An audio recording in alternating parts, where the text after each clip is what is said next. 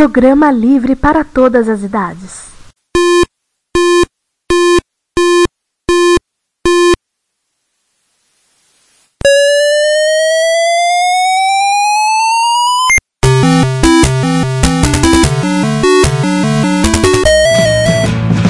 We bought it to help with your homework.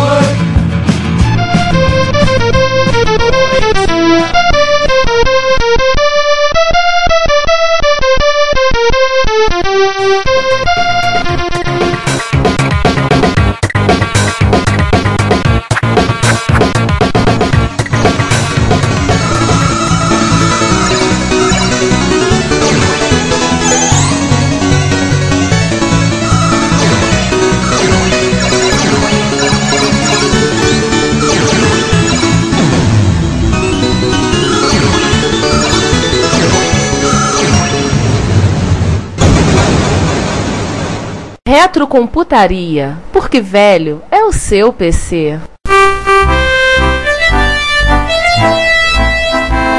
Olá a todos, bem-vindos a mais um episódio do Reto Computaria, seu podcast Reto Computação. Reto Computaria porque há 26 episódios nós lembramos, velho é o seu PC. Não importa se ele é novo, não importa se ele é bonito, não importa se ele é feio, velho é o seu PC. Aqui só tratamos dos clássicos. E hoje, continuando as nossas séries de dossiês, vamos fazer um dossiê há muito tempo esperado, mas antes de entrarmos no assunto e apresentarmos o nosso convidado, vai que vamos fazer a apresentação da mesa. Esse que vos fala, Ricardo Pinheiro. Bom dia, boa tarde, boa noite. Eu sou o César Cardoso. E Giovanni Nunes falando também. E João Cláudio Fidelis aqui falando olá a todos. E o nosso episódio hoje é um episódio dossiê, onde nós vamos falar sobre uma das arquiteturas mais emblemáticas de microcomputadores da história. Qual seria ele? Vamos falar de qual?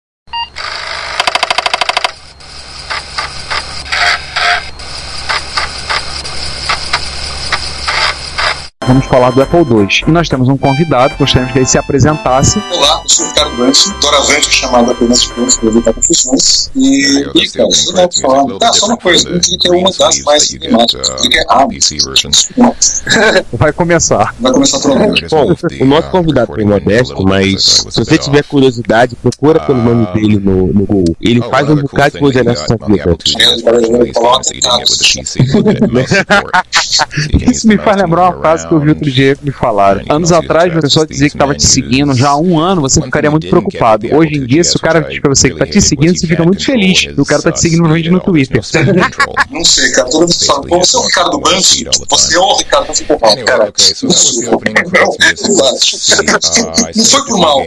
Então, nossa conversa hoje é sobre Apple II, a maior das criações de Steve Wozniak, e nós vamos tratar, na medida do possível, do máximo que a gente puder falar em algumas horas, de forma que vocês não queiram matar a gente de tédio, tá? Então, vamos começar por onde? Vamos começar do início, né? começar explicando que o Sander não está aqui entre nós no momento. O Sander, mais uma vez, não pôde estar entre nós. É até bom que ele não esteja presente, porque senão ele ia começar a, a fazer declarações de amor a Steve Jobs aqui, né? E não é o caso. Se falasse do, do Wozniak, tudo bem. Vai começar a falar e aí vai dar, não vai dar muito certo. Então, um abraço pro Sander. Não vai falar da plataforma preferida dele, que é o Apple II. Não, a plataforma preferida dele é o TRS Color, Zé Mané. Ah, é verdade. Esqueceu que ele começou no Color? A segunda mais preferida. Não, é terceiro, segundo é MSX. Bom, eu não entendo o Sander. Cara, o Sander é sem noção. Ponto. Isso é a melhor definição que a gente pode ter. Mas vocês já devem ter percebido que o Sander tá participando agora nas sessões de notícias, sessões de e-mails, é meio que uma compensação nossa pra ele. Fizemos esse favor pra ele. Ele vai voltar. Não fique com saudade que ele voltará. Mas qualquer problema, se tiverem, por favor, a culpa é dele, não é nossa. É, isso faz parte do nosso termo de ajuste de conduta. Ou seja, o cara tá na geladeira. Vambora, vamos começar a falar logo. Vamos, vamos começar que tá feio. Ô, delícia. Bom, já que a gente vai começar do começo, né? Eu acho que vou ter que começar a falar do Apple I. Aliás, pra quem leu o Retaria Plus, se você não lê, ai, ai, ai, você tá errado, você viu que agora por junho, eles leiloaram uma das seis placas de Apple I que estão funcionando ainda. Ó, raridade. Super raridade. É, é a Sotheby's estava, tô tendo essa informação agora, não saiu, mas a Sotheby's estava falando em 180 mil dólares. Dólares. Uau! A gente comentou de um Apple I que foi encontrado e pegaram e levaram para uma universidade na Itália que o pessoal reformou a placa. Se for uma outra placa dessa, se quiser, você pode também se contentar em ter uma réplica da placa mãe do Apple I. Não tem problema nenhum, faz as mesmas coisas. Placa original é mais legal, né? Aham. Ó, e aí nós temos que começar a falar de Apple I, porque primeiro foi o primeiro computador feito pelo Steve Wozniak. Vai estar no nosso link quando vocês lerem a descrição do sistema que o Wozniak fez pra Byte, que a Byte publicou para comemorar os, os 35 anos do Apple II, ele cita o Apple I como o, o primeiro single board computer orientado a vídeo que ele desenhou. Eu não sei se é só eu, mas eu não entendi nada. Como assim? Do que? Eu falei? Não, o Wozniak botou lá. Ah, sim, normal. Tem Cara, altamente técnico de engenheiro para engenheiro. Cara, isso é o Wozniak em 77, escrevendo pra Byte, que era a revista do robista de computador. Lembre-se, cara. Ele estava ele estava conversando com os pais dele. Byte era mais pesado, era quase um. Não, que são simplificação, que é legal, sucesso. Que aliás é o herói de um amigo nosso lá do sul, né? O Steve Ciassa é o herói do Marujo. Um abraço, Marujo, se você estiver ouvindo esse podcast, seu cabra, safado. Aliás, ele publica uma revista até hoje. Ele publica essa edição, você pode comprar as PDFs. Dizem que é bem legal. Nunca vi nenhuma ainda que, embora eu brinque que sabe estudar minha segunda linguagem de criança favorita, o- talvez seja segundo mas Assim, lembre-se, tipo, o Wozniak, ele evoluiu muito na sua forma de escrita, de ser mais descritivo, desde esse texto de 77 até a autobiografia dele. Claro, nada que um ghostwriter não faça boa parte do trabalho. É, ele teve uma assistente na biografia dele, lembre-se disso, que ajudou a organizar as ideias e a redação. Mas assim, o Apple I ele foi, foi desenvolvido, como ele mesmo, como mesmo conta na biografia dele, em cima de um projeto de um simulador de terminal, que ele acabou colocando um pouco mais de inteligência com o processador, e no mesmo tempo que ele desenvolveu o Apple I, ele começou a fazer um outro computador, baseado no conhecimento que ele desenvolveu com o Apple I, baseado no conhecimento que ele desenvolveu com aquela história que ele conta no livro do- de desmontar o aparelho de cassete para ver como funcionava, e que veio a se tornar o Apple II. O- né, ele, no, assim, ele não, não acabou o Apple I e fez o Apple II, ele começou a fazer os dois quase em paralelo. não bem isso. né? Apple I com com Flies, Gun, no Sul, 66, começaram a vender, eles pararam de vender logo antes de começar a vender o Apple II. Isso provavelmente seis meses fez um período que fizeram. Só como história de 128. Não, não, não. Eles devem ter levado mais que seis meses. Você tem o que você fez antes. Isso não conta. Isso não contabiliza. Vale a grande lembrança que, apesar de serem do mesmo criador, terem, serem filho do, mesmo pai, tanto o Apple I quanto o Apple II são computadores diferentes, são máquinas distintas. O Apple II, apesar de que o nome deixa de aparecer, não é uma evolução natural do Apple I, é um outro computador. Mas só tem em comum 6502, Anibel. É, e o projetista. E aí, quem fala da arquitetura do Apple II original agora? Bom, já que a gente puxou isso, falar um pouco de arquitetura, né? Já comentamos que o chip é o famoso MOS 6502, vocês vão lembrar do nosso dossiê lá atrás, Episódio número 20. e que o VOS, mais uma vez, ele usou o 6502 que era um chip barato, Era o que tava à mão, né? e era um simples. Uma coisa interessante, o Ele sempre se pautou pela seguinte filosofia: resolver o seu problema da maneira mais elegante e usando o menor número de componentes possível. Então, todo projeto que ele fazia, ele desenvolvia, montava, tinha prévia, depois ele ia vendo como ele podia modificar de forma que ele ficasse menor, mais customizado, mais simples, menos componentes. Era o prazer dele. Primeiro faça, depois faça direito, depois faça direito e rápido. Então, ele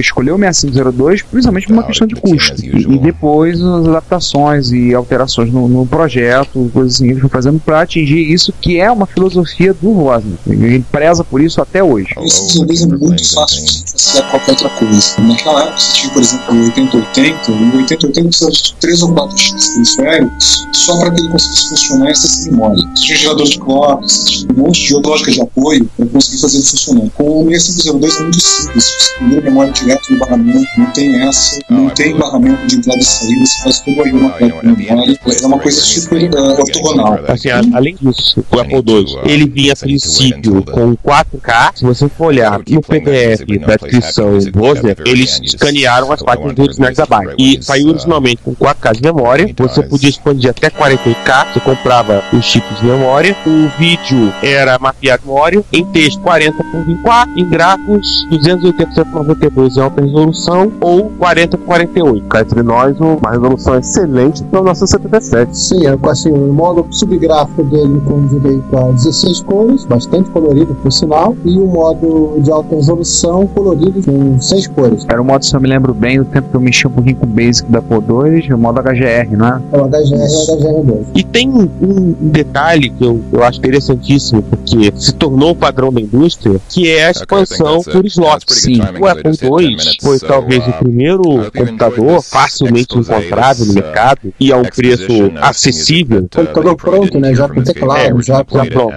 Acessível, tendo-se, quando ele saiu, saiu 4K a 1.298 dólares, todo montado, com teclado e case, que tinha a possibilidade de expansão de memória por slot. Você plugava o slot com a expansão que você quisesse e o sistema reconhecia aquele enhancement e disponibilizava aquilo para você. Quando eu mexi com o Apple II, a minha, a minha história com o Apple II é muito curtinha. Eu fiz um curso de Basic, COBOL e gráfico do Apple II num cursinho nos anos 80. Uma coisa que eu confesso que eu tinha um pouco de inveja do Apple II era abrir ele tinha 8 slots. Aí eu olhava no MSX e, putz, pra ter 8 slots tem que botar dois expansores de slot. Chato. E depois entender a arquitetura, ver as diferenças, tudo assim. Mas eu achava isso muito interessante, questão de expansibilidade da máquina. E também de botar dentro. Isso era uma, uma de certa forma, uma vantagem para pessoas mais fuçadoras. É, isso inclusive foi chave do desenho do gabinete do Apple II, né? Aquela caixa com a tampa para você poder abrir facilmente o equipamento para colocar e retirar o que você precisasse. Isso foi tão genial, mas tão genial como a tal de IBM copiou, né? Sim, inclusive ó, tem uma outra coisa que foi copiada até quase no final do século XX, começo do século XXI, que as pessoas esquecem disso, que é a cor do computador, que foi a contribuição do Steve Jobs. Ele queria que o computador tivesse a cor do eletrodoméstico, né? Para dar a sensação de familiaridade. E ele escolheu esse cinza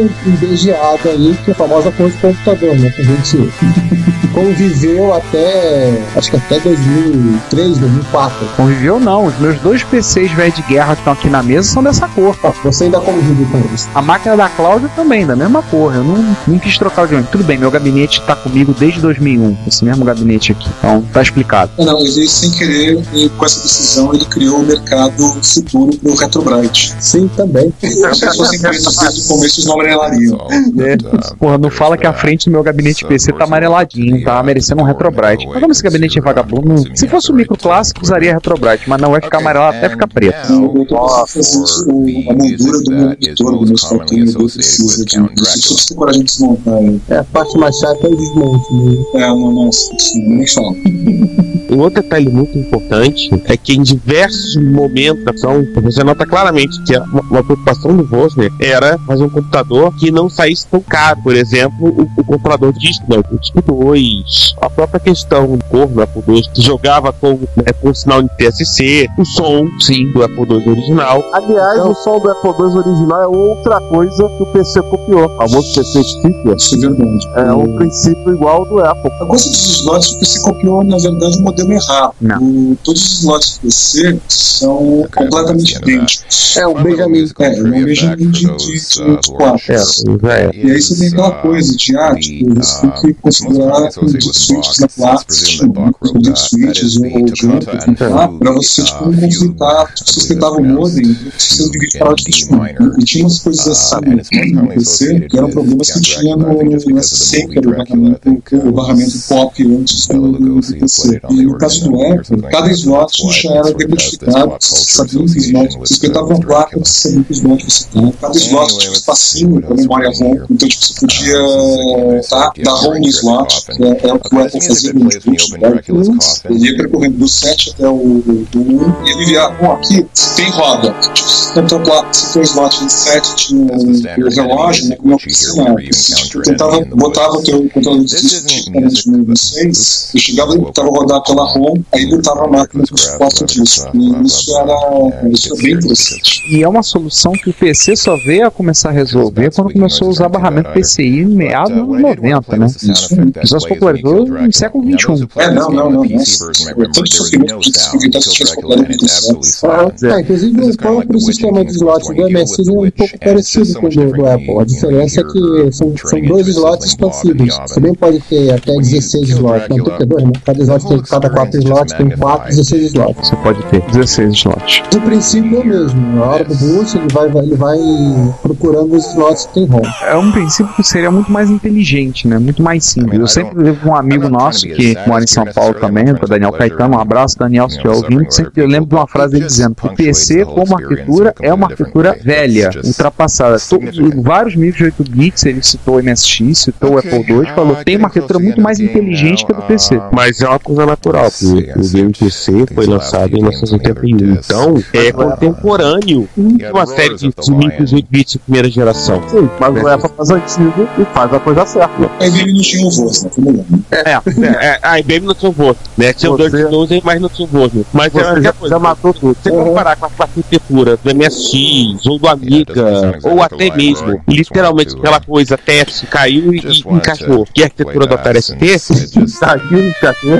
Cara, mas, mas não é isso? Meu pesava de pra ontem, gente. Foi juntando o que ele tinha na mão. Por um momento pensei que você ia falar que a arquitetura caiu e encaixou a arquitetura do Spectrum, mas a gente ia, você ia despertar a ira do Vitor Truco e da, de muita gente. Não, melhor não. Até porque eu acho que o, o não ia fazer cair encaixou. Ele sabia o que ele tava fazendo. Não, ele, ele, ele tinha um objetivo na vida que era ter um preço barato. Virou, conseguiu. Mas enfim, então voltando à arquitetura do, do Apple II, assim, são essas pequenas coisinhas. Por exemplo, o, o famoso Disk 2, né, o leitor de drive do Apple II. Ele dedica uma página ou duas no livro a explicar Disk 2. Eu confesso, comentei na prévia antes, que eu não sei se eu tava com sono, não sei, foi que eu li, li, li, li, eu li assim, eu não entendi, não entendi direito. Será que tem alguma coisa pra fazer de ter feito de outra forma? Eu achei, eu achei a explicação dele tentando não ser técnica, eu achei uma explicação muito complicada de entender. Mas pode ter sido realmente efeito do cansaço, quando eu peguei para ler esse trecho do livro. O resumo da história é que ele arrancou a parte M502 que precisaria para interagir com a interface do Sugar, arrancou aquilo tudo e fez o M502 interagir direto com a cabeça do drive. Só isso. Que é uma época que eles monotarefa faz todo sentido. Né? Sim. Ah, e uma outra questão, economizava chip e, portanto, custo. Sempre lembrando, em 1977, uma empresa pequena estava ali mal saindo da garagem, É, né, precisava entender o que tá no mercado estava em ebulição e que fazer uma experiência muito grande você, é, de repente, gastar mais 100 dólares para tentar fazer a coisa aberta e certa, e você não tá vivo em 78. Pois é. Fora que César Drive era uma coisa de luxo naquela época. A esmagadora a maioria do pessoal tava no cassete. O próprio Apple II saiu com porta de cassete, né? De cara, né?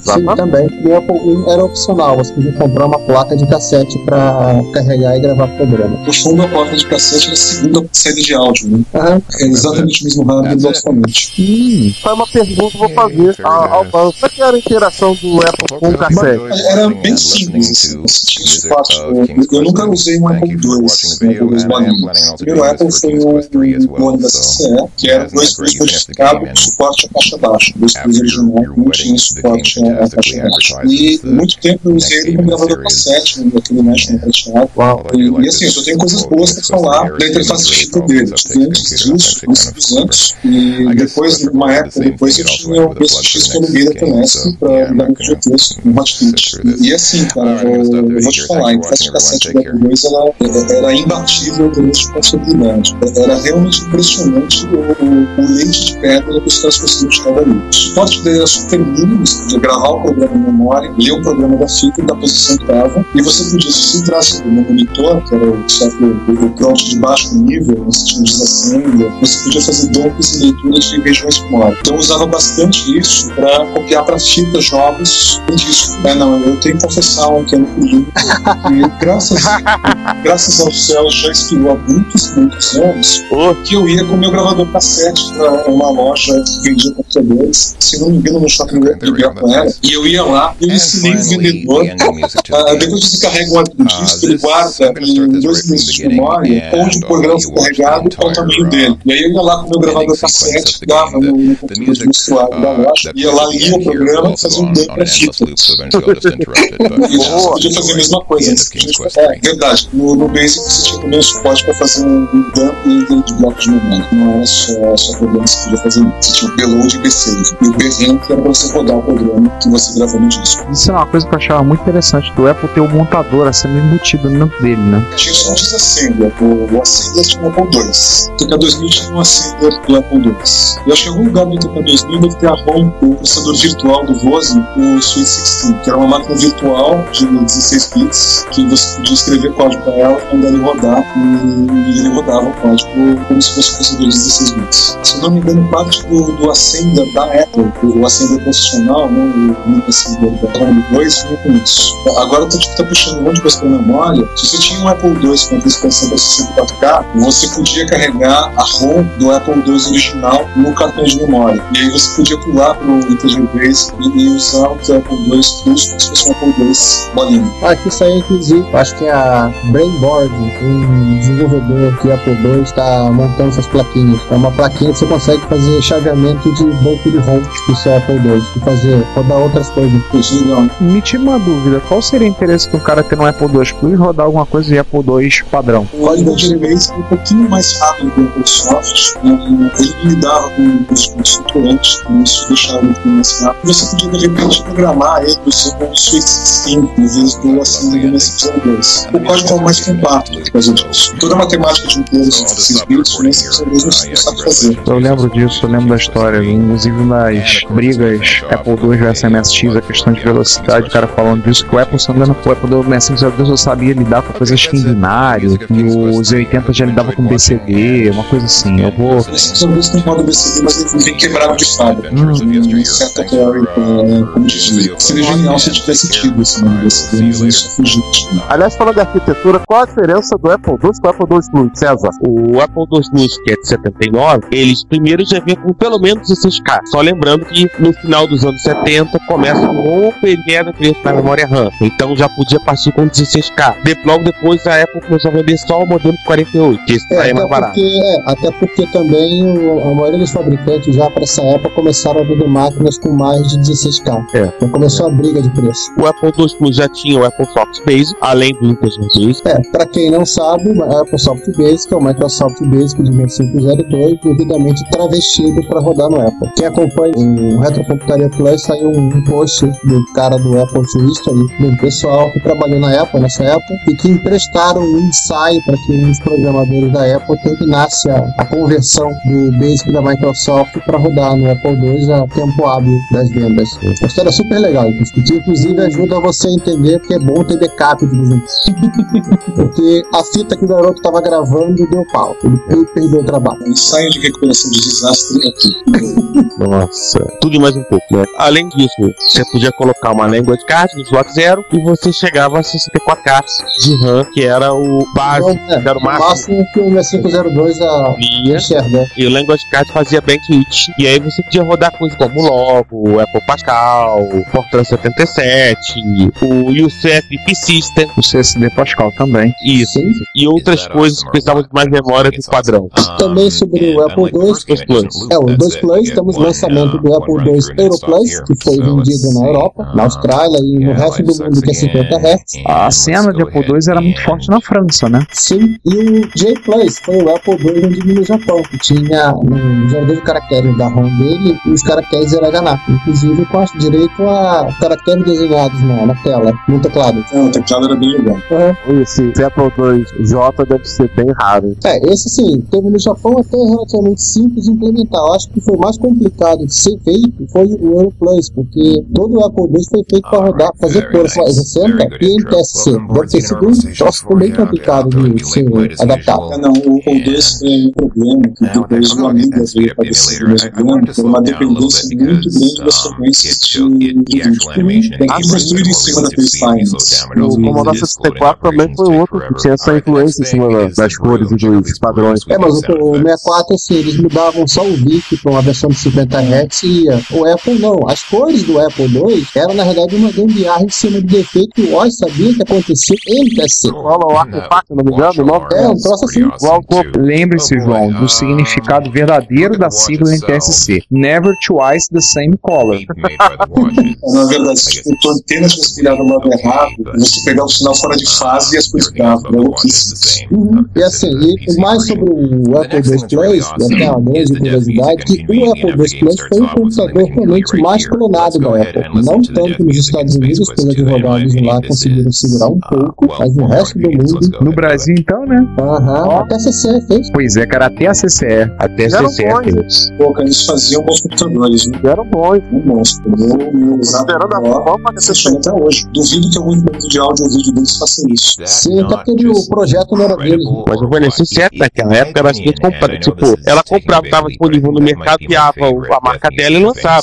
Por exemplo, muito certamente vão lembrar do tempo da CCE, que a CCE trazia grande quantidade de áudio. Sim. Depois é que a CCE passou a, a literalmente caçar o que é disponível e aí a CCE virou a CCE. Pra gente ficar se expandindo muito. Dois clones, aqui mais especialmente no mercado brasileiro, que talvez os principais clones foram o MC4000 exato da CCE, o AP2 da Unitron e o AP2 TI, que tinha um, um teclado customizado para caracteres minúsculos com a memória e um teclado inteligente. O Apple II Plus da Newmar, sério, o nome da máquina era Apple II Plus. Eu lembro. Design também tem. O logo era idêntico. Que o Jobs morreu odiando o Brasil. Ah, pode ter sido isso. E o Elpa 2 Plus, que é Apple ao contrário, né? Verdade. E uma série de outros. Mano, vamos ficar citando aqui, isso aqui não acaba nunca. É muito bom. É, A gente vai ter que falar dos clones do Apple IIe agora, né? Tinha um Não. legal que eu gostava bastante, o da Polymax, o Max. Era aquele que era em gabinete XT? Era um gabinete cinza escuro. Lembrava o Max escrever, né? É, preto escuro, e o teclado era mais baixo. O teclado do Apple, do Apple II, é levantado, é altão. Então é um pouco desconfortável no momento. No, no caso do Max, o, fabricante jogou o teclado lá embaixo. E ficou um pouco mais confortável de trabalhar. Legal, cara.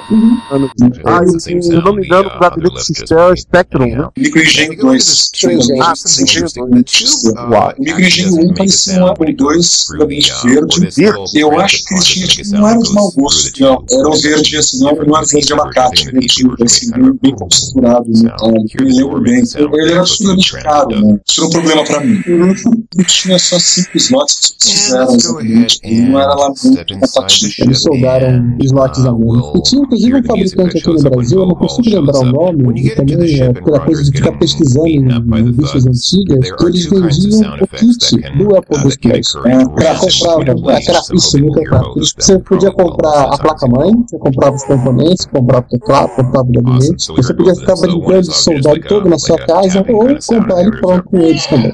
Cara. Ou seja, é o que o Ademir Cachano faz hoje em dia com a turma da MSX, só que isso nos anos 80. Tem um amigo meu que chegou a montar o Cast 2 dele. O Gcel também, o dele é montado assim. Gessel, lembrar, Gessel Matos de Assunção. Mas isso é a coisa menos extraordinária que o Gessel fez na vida.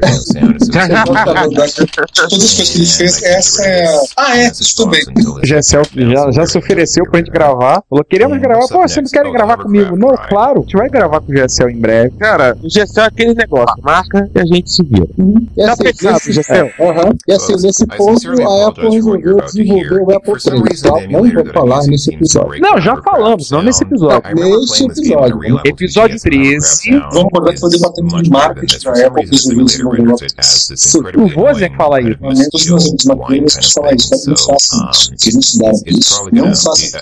Não o mais divertido do Apple III é o seguinte: quem lê a biografia do Wozniak, para a ele é apenas uma passagem na história da Apple. Uma passagem mal sucedida, um dos sete micros que nós citamos no episódio 13, dos grandes fracassos da mesa informática. Mas o Wozniak tem tanto ódio desse micro, ele dedicou acho que umas cinco páginas a falar mal do Apple III na biografia dele. Principalmente quando ele fala que o, o cara compra Apple III, dá problema. O cara devolve na loja, o vendedor de imediato já vendia o Apple II pro cara. Isso aqui funciona.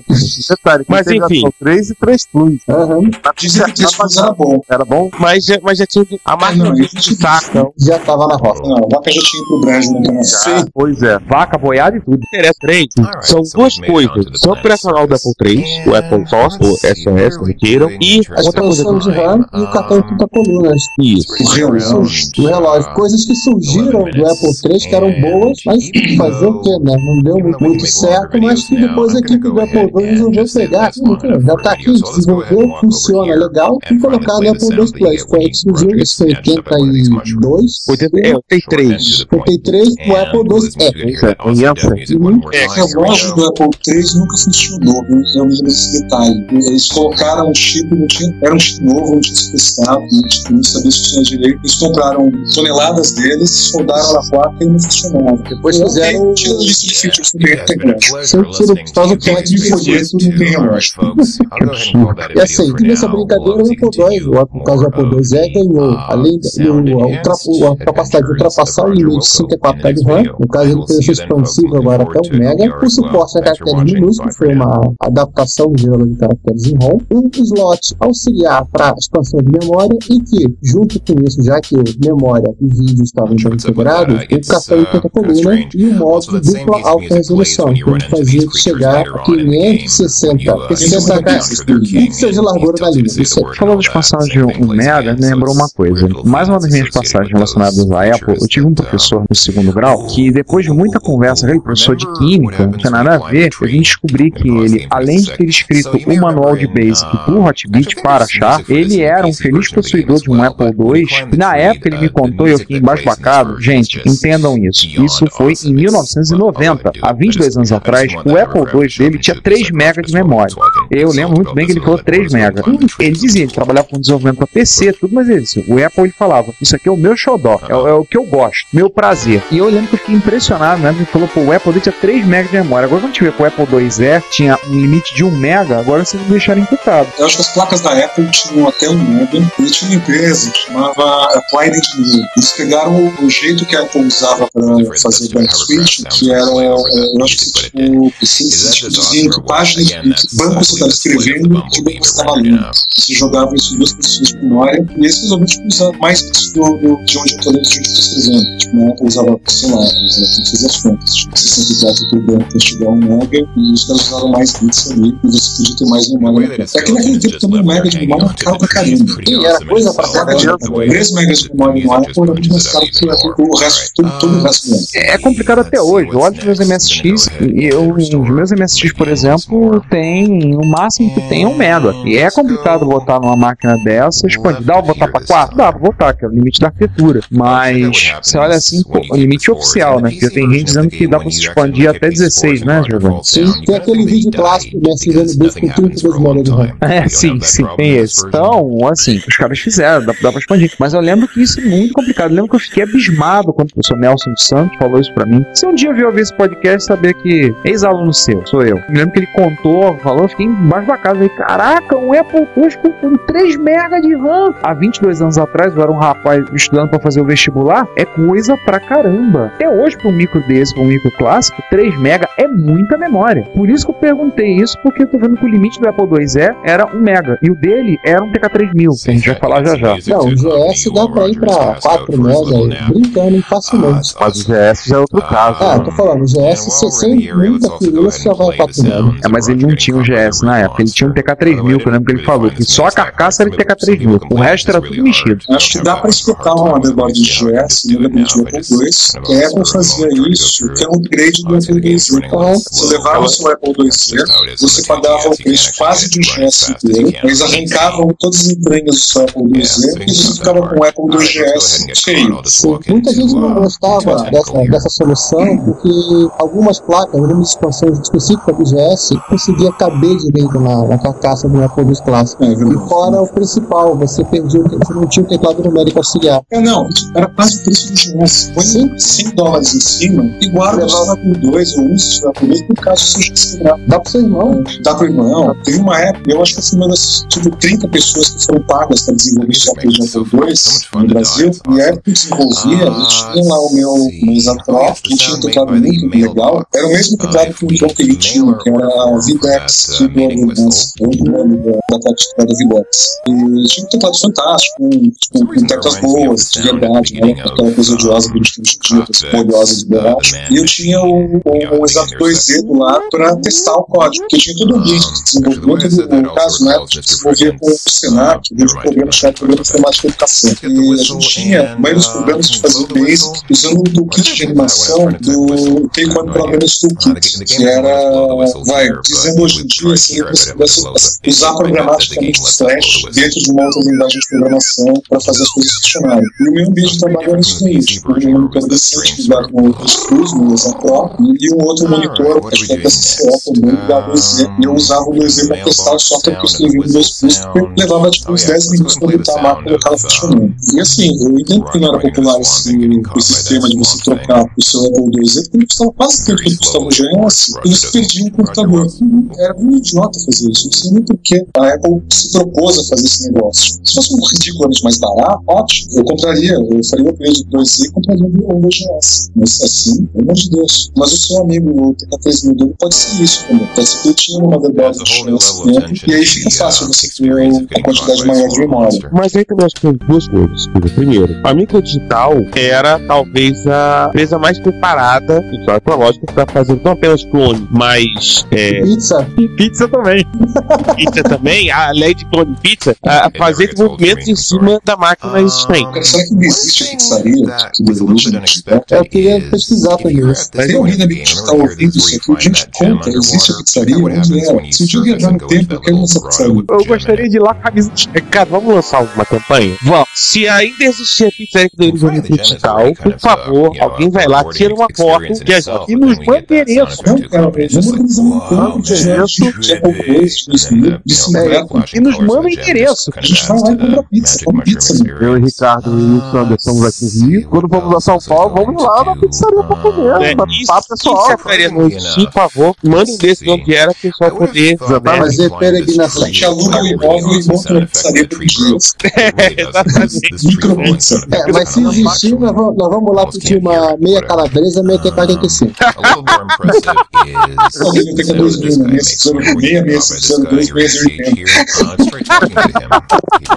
Puta que negócio tá bom, mas A situação microdigital foi o seguinte: o aumento da parte circuito integrada, a customização de muita coisa, complicou bastante a cópia do Apple IIe em diante, tanto no Brasil quanto no resto do mundo. No Brasil, assim, só duas empresas fizeram, acho que tem uma terceira, não lembro agora, conseguiram copiar, seria a ULA, né, ou Gate Array, o integrado customizado que a Apple desenvolveu. A microdigital, que lançou o TK3002E, como na propaganda eles É, a CCE e uma terceira que eu não lembro agora qual foi. E além do TK3002E, O microengenho 2 e o Spectrum D são Apple IIe. é, esses daí, provavelmente no mesmo chinês, eu acho. E assim, além do TK3002E, além do TK3002E, que é propaganda, eu lembro que era a mídia digital avança 4 ou 5 anos no, na, na linha Apple 2, que achei bem legal isso. Né, que passou a rodar software novo, eles lançaram também, talvez, o, o, o Apple IIe clone mais simpático que eu conheço, que é o Compact, né? Ele só faltou aquele drivezinho embutido pra ele ser uma máquina perfeita. verdade. O Compact é muito bacana. cara. Então, agora eu vou fazer um case mod com os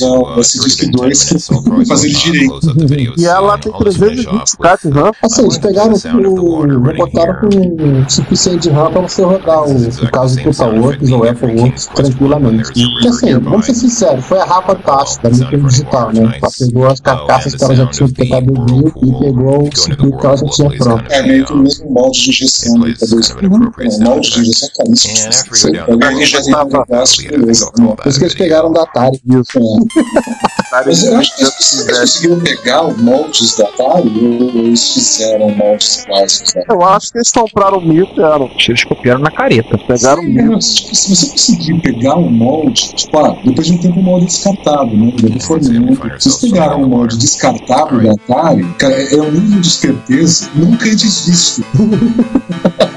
A gente não vai copiar o seu projeto, a gente vai usar seus moldes. É, tava ali no lixo, a gente pegou, você ia fazer o trabalho jogando fora. Ué, o Bill Gates não pegava listagem de Basic na lixeira? Então, Na Provar que gestão você pegou a carcaça do Timex pra fazer essa definição? Voltando em 83, 83 a Apple começa a fazer o Macintosh. Não, peraí, calma. Segue adiante. Não, peraí, calma. Porque um, Tá um, antes de tu falar, Giovanni, uma das coisas que o Apple III herdou, deixou de herança pra todos é que foi o Pro 2. Sim, Olá, todos bem-vindos a mais um, podcast nosso e hoje falando rapidamente com quatro dos cinco meliantes que cometem esse podcast, vamos falar como foi a Retro Rio. Então, primeiro esse que vos fala, para quem ainda não sabe, Ricardo Pinheiro. Que Giovanni falando também. Bom dia, boa tarde, boa noite, aqui é o César e João Cláudio aqui falando também. Então nós vamos falar um pouquinho como é que foi a Retro Rio, falar o que, é que vocês acharam. Bem, hoje no dia 11 de agosto foi a primeira edição da Retro Rio, primeiro encontro organizado por nós do Retro Computaria, nos moldes que de uma MSX Rio, só que tivemos tivemos uma variedade muito grande de equipamentos. Para variar, muita gente disse que vinha e não veio, mas isso é normal. Afinal das contas, quem já fez tantas MSX Rio sabe que o que mais tem é promessa de ir. A poucos realmente aparece. Mas nós tivemos uma variedade muito grande de equipamentos. Tivemos MC10, tivemos TK90X, tivemos VIC-20, MSX, que ficou na caixa, Apple II, Amiga 600, de tudo. Tivemos algumas visitas, algumas pessoas, deixar pro pessoal também compartilhar compartilhar, falar suas impressões do encontro. Bom, eu cheguei em cima da hora, ontem à noite, né? Então não tive nem tempo de ajudar na organização tanto como eu gostaria, mas eu achei que um primeiro evento de retrocomputação foi bem bacana. O mais importante foi que a gente conseguiu uma diversidade de micros, de linhas e hardwares que eu acho que a gente não, não conseguiria de outra maneira reunir esse pessoal todo. Eu, particularmente, trouxe o Ringo R470 com autógrafo do criador Ademir Cachan. Para quem ainda não sabe, para quem não fez dever de casa, não nos ouviu, o Ringo é um 1681 com 16K. E eu trouxe também, consegui terminar a tempo de trazer o meu Raspberry Pi plugado no laptop rodando o RISC OS. E eu achei que foi no primeiro evento, Achievement Unlocked, Mission Completed, né? A gente zerou a fase, matou o chefe. Giovanni agora, eu trouxe meu Apple IIc Plus, que é um Apple IIc com um de meio embutido. Eu trouxe algumas coisas para mostrar para o pessoal. Aproveitei também e trouxe um pouco de infraestrutura, somente para o pessoal de Commodore. Eu trouxe uma Easy Flash e trouxe uma SD2 IEC, que é um leitor de cartão SD que você pluga na IEC, que é a porta serial de drive do Commodore. O evento foi bem legal, foi uma MS Rio quase sem MSX.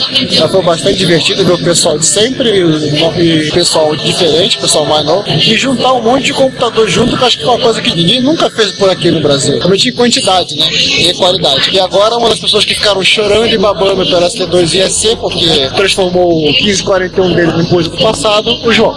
Pois é, gente. Eu aproveitei a infraestrutura do Giovanni, que eu levei meu 128. Na realidade, quem levou foi o Sander, que estava na casa dele. Ele levou para mim. E botei o 128 em toda a sua glória, rodando sem o 1541 e rodei Príncipe da Pérsia. Inclusive, nós comparamos o Príncipe da Pérsia do Apple II com o Apple IIc do Giovanni lado a lado no Commodore 128. Trabalho do tiozinho que fez o Príncipe da Pérsia do Commodore 64 foi espetacular. Rodamos muitos jogos no Commodore 128. Ele e o Atari 800 foram os mais requisitados na categoria games. Rodamos o R-Type, OutRun, Midnight Resistance, o Karateka e o Príncipe da Pérsia já citados. E todos os jogos menores. Possible Mission, e aí vai. É muita coisa que a gente rodou, a gente não vai conseguir lembrar tudo. Rodamos mais jogos de Commodore porque o tempo do evento não deixava. Pois é, um, pra um dia só foi, foi muito pouco tempo. Mas enfim, a gente conseguiu uma experiência pleno ali com o 128. Muita gente acabou descobrindo essa plataforma, que ela é pouco conhecida no Brasil, apesar dela ser muito popular lá fora, aqui é a coisa diferente. E nós tivemos do lado, o Gustavo levou um VIC-20, que fez um contraste bacana do 120 com o VIC-20. Inclusive, o VIC-20 também usava o SD2 IEC. Exato, ele é compatível também, até porque o 1541 é compatível com o VIC-20. Então, houve esse intercâmbio. E muito bacana, só não foi melhor porque o joystick todos que a gente usou padrão Atari, todos eles estavam ruins. Mas dá pra jogar um pouquinho. Eu acabei não falando, eu trouxe meu MSX Zona Chip com a última versão do firmware, que é a 3.2 Beta 9, que saiu no dia anterior ao evento. Rodamos alguns demos, rodei alguns jogos. Infelizmente, o meu monitor VGA, que tem entrada de som para alto-falante, quando entrou no VGA, ele desliga o som. Nota mental, para vez trazer uma pá de caixa de som para poder rodar. Eu acho que o evento foi muito divertido em termos de máquina, vi muita coisa. O Atari 800 800XL, um CP500, tivemos MC10. Foi um evento muito, muito legal. Tivemos a presença do Laércio Vasconcelos, famoso Laércio Vasconcelos, que você já deve ter ouvido falar, que dá cursos de manutenção, trabalha com hardware há muito tempo. Ele veio, prestigiou o evento, falou com a gente que vai ouvir o podcast. Então, Laércio, se estiver ouvindo isso, vou dizer que nós nos sentimos honrados pela sua audição. Pedimos desculpa antecipadamente pelas besteiras e pretendemos um dia bater um papo contigo sobre assuntos da época. Ele se ofereceu, disse que é vai ser um prazer vai gravar com a gente sim. Giovanni, aquela lista nossa de promessas deve estar em quanto? Já perdi a conta. Perdi a conta mais um. Vamos gravar com o Laércio Vasconcelos. 42. É, 42, né? No meu cabalista. Vamos passar para falar com o pessoal também falar das impressões do evento? Aqui o Marcelo Eiras, eu trouxe um TK do Venta X da Microdigital. Foram vários veículos interessantes. Testamos o mudador de disco do TK. Ele funcionou muito bem e fiquei conhecendo vários veículos que eu não conhecia, como o VIC 20, como o Commodore 128, que eu só tinha visto em fotos. E foi um evento bem, bem interessante. Tive a presença do nosso ilustre Joás Marcelos, famoso por ser o pioneiro em aula de hardware desde a época do XT. Foi um evento muito legal e espero que ano que vem tenhamos um novo evento igual a esse. Valeu, obrigado Marcelo pelo seu depoimento. Bom, meu nome é José Luiz, foi um prazer participar desse evento multiplataformas de retrocomputação. Conheci equipamentos muito interessantes, inclusive alguns que eu nunca tinha visto, da linha TRS, por exemplo. Gostei muito de ter visto o pessoal das outras plataformas aparecerem lá. Eu estava acostumado só com os eventos exclusivos do MSX. E como já tinha MSX sendo levado, eu fiquei com a incumbência lá de fazer alguns vídeos e fotos, e cumpri lá com a minha tarefa lá e aproveitei para conhecer as máquinas dos outros. Quando normalmente na encontro de MSX eu ficava mexendo só no MSX, só na minha máquina, ou, perdia um pouco o que estava acontecendo nas outras mesas. Dessa vez eu pude aproveitar e gostei muito do evento, que teve a participação também, a, a ida lá do Laércio Vasconcelos, conhecido no Brasil inteiro aí, por ser um grande espalhador de conhecimento aí de microinformática em geral. E é isso. Espero que haja muitos outros eventos Retro Rio que eu possa participar. Valeu, um abraço. Bem, gente, o primeiro evento foi uma proposta interessante. Para variar, teve muita gente que combinou dizendo que ia, não veio, mas foi interessante. Acho que a gente aproveitou bem o espaço. Tivemos uma variedade muito grande de equipamentos. Tornou o evento em, part... o evento em particular muito interessante para a gente ver o que estava rolando em termos de máquina. Para o ano que vem, a gente pensa em fazer novamente. Talvez vamos ver se a gente faz uma na outra sala do SESC, sala um pouco maior, uma outra data, a gente vai avaliar. O Zé Luiz, que foi o nosso fotógrafo oficial, e o câmera. Então as fotos, uma parte das vocês verão são minhas, outra parte são fotos tiradas pelo Zé. E os vídeos foi ele que fez. Então. Você não verá, serão do Sander. Os vídeos que você não verá serão do Sander, exatamente. Bem lembrado. Porque o Sander não vai, não vai liberar esses vídeos, né? Aliás, ele, a gente pode falar mal dele, que ele nem tá aqui para se defender. Melhor ainda. Acho que é isso. Tem a perspectiva de fazer um outro encontro. Quem sabe com isso vocês vão ver as fotos, vocês se animam a fazer outros. Quem sabe o pessoal resolve fazer uma reta São Paulo ou alguma outra coisa do tipo. Vamos vendo aí. Nossa meta é chegar a Reto Madrid. Será que a gente chega lá um dia? Alguém acha? Podemos tentar um dia, quem sabe. É, a Reto Madrid dá 5 mil pessoas, Mas né? Vamos para Madrid ou fazer uma Reto Madrid aqui? Não, fazer um esquema do Reto Madrid, né? Reto Madrid em Rio? Fizeram Rock in Portugal, qual o problema? Pois é, né? Então é isso. Então agradecemos vocês e quem veio. Alguns dos nossos ouvintes estiveram presentes. Agradecemos a todos que estiveram presentes no encontro, que vieram. Espero que vocês tenham gostado. Nós vamos pensar nisso já para 2013. Se tivermos 2013, né? Se existir 2013, nós faremos um outro encontro, talvez outros modos, outra data, melhor. Vamos resolver isso depois. É isso. Acho que daqui a gente pode encerrar, porque finalmente chegou a comida. Pra quem não sabe, a gente tá gravando no Boteco. Produzido do Bar e Botequim Manuel e Joaquim. Com apoio nenhum. Então é isso, pessoal. Vemos daqui a duas semanas, continuando o episódio que nós estamos destrinchando o Apple II. Senhores, considerações e despedidas? Tem mais gente, agora chegou o peixe e a batata, tá? Tchau, vamos comer. É, Eu vou falar aqui antes de eu ficar com a boca cheia. É que finalmente eu tive uma cartaz. Usei o Commodore 128 sem o 1541. E... Pior que a gente vai ficar sem fazer mais a piada, droga. Vai acabar com a nossa piada, né? Não, porque ele não tem um adaptador. A gente pode continuar trolando. Não, não existe uma cópia do Angra. O Angra 1 não foi completado, né? Aliás, vai ter uma grande surpresa que tem a ver com o Commodore, mas que a gente não pode falar agora. Pois é, é segredo. Segredo, vai falar. Ouça, um dia a gente chega lá. Valeu, gente. Até mais. Tchau.